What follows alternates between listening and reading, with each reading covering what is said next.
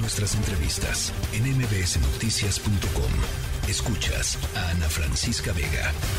José Urbina, integrante del colectivo Sélvame del Tren, instructor de buceo y buzo de cuevas. José, eh, pues te, leímos ayer en la tarde con mucha preocupación con respecto a lo que pasó en Dama Blanca.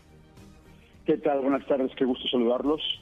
Sí, es eh, un día terrible, sin embargo, para los que hemos estado yendo a la selva prácticamente todas las semanas, eh, muchas veces en días consecutivos, para nosotros esto es un, un terremoto, esto es una catástrofe como un terremoto que vemos en, eh, cámara lenta.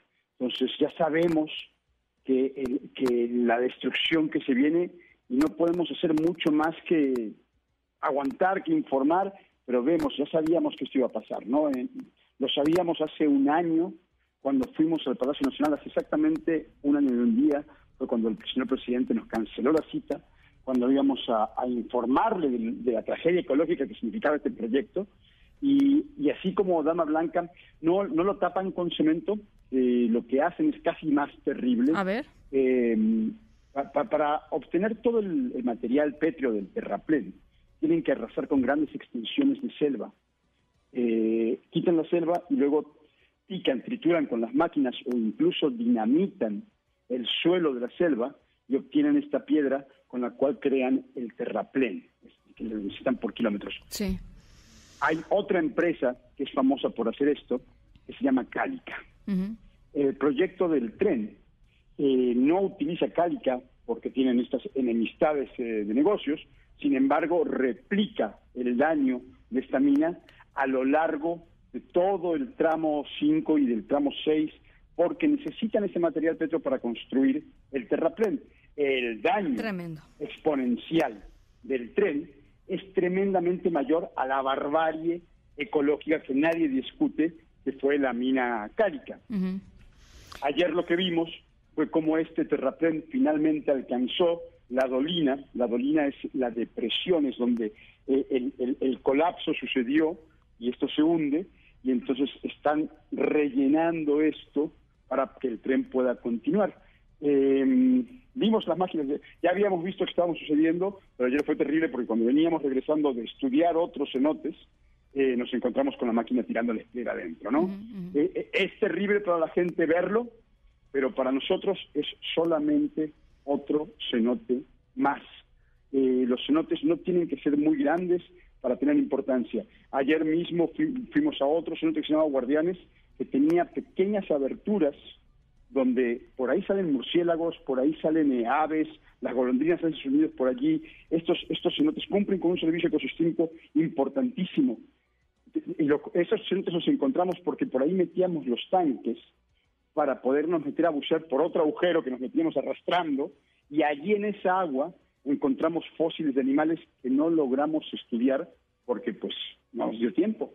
Ya rellenaron ese cenote también.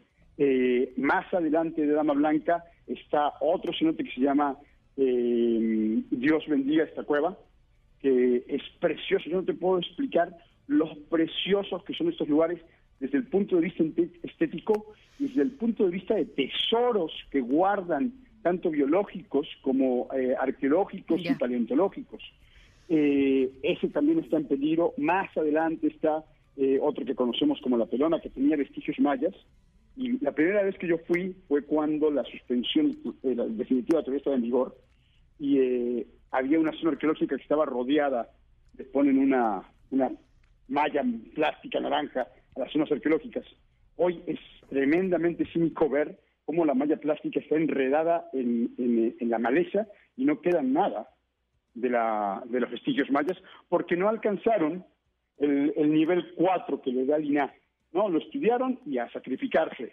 Y adentro de esta soldolina, que también ya está siendo rellenada, también hay vestigios mayas. También hay vestigios mayas, también hay un ojo de agua. Y más adelante está Casa de la Tortuga.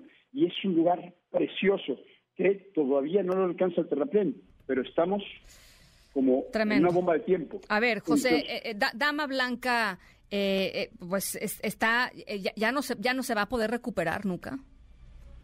Mira, eh, yo sé que es una pregunta que tiene... Es, muy triste que la, naturaleza es tremendamente fuerte. Nosotros somos efímeros y, Yo confío que si en este momento el señor presidente, después de este episodio de salud que tuviese, tuvo una epifanía y dijo, ok, hay que cuidar la naturaleza, y dijera, vamos a detener el tren, en 30 años quizás la selva nos perdonara lo que le hicimos. Eh, tremendo lo que nos dices. Hay que, hay que ser muy pacientes, tenemos que, preocuparnos. Por supuesto que la selva que, que decía ha sido ya dañada, pero lo que tenemos que hacer ahora es proteger el agua. Así como tuvimos razón cuando les advertíamos que no cortaran árboles, así como tuvimos razón cuando les advertíamos que ahí no se podía construir sobre el suelo porque había cuevas, ¿te acuerdas que decían? Sí, claro. señorita Vilchis diciendo, es falso, esto es de selva, selvame del fake, es falso que vamos a pasar sobre cenotes, que vamos a pasar sobre eh, cuevas.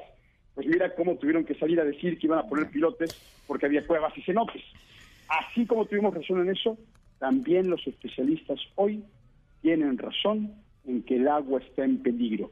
Y lo preocupante de esto es que las consecuencias de impactar el agua sí son irreversibles y sí nos afectan directamente a nosotros. Pues Tenemos el tiempo contado para tomar decisiones diferentes. Bueno, pues ahí está. Yo los invito a seguir a José Urbina, arroba tiburón-pepe en, eh, en Twitter y ahí van a poder ver pues todos los videos que sube eh, José sobre todo esto que estamos platicando, sobre Dama Blanca, sobre los distintos cenotes y sobre en general lo que está sucediendo en la zona de la construcción del tramo 5 del Tren Maya para que contrasten lo que escuchan en las mañaneras, lo que reporta el presidente López Obrador y lo que está sucediendo en el terreno, que es lo que pues, se muestra en todos estos eh, eh, documentos gráficos. José, te agradezco de veras muchísimo que platiques con nosotros como siempre. Te agradezco a ti mucho el apoyo y la difusión. Estamos a tus órdenes. Muchísimas gracias. La tercera de MBS Noticias.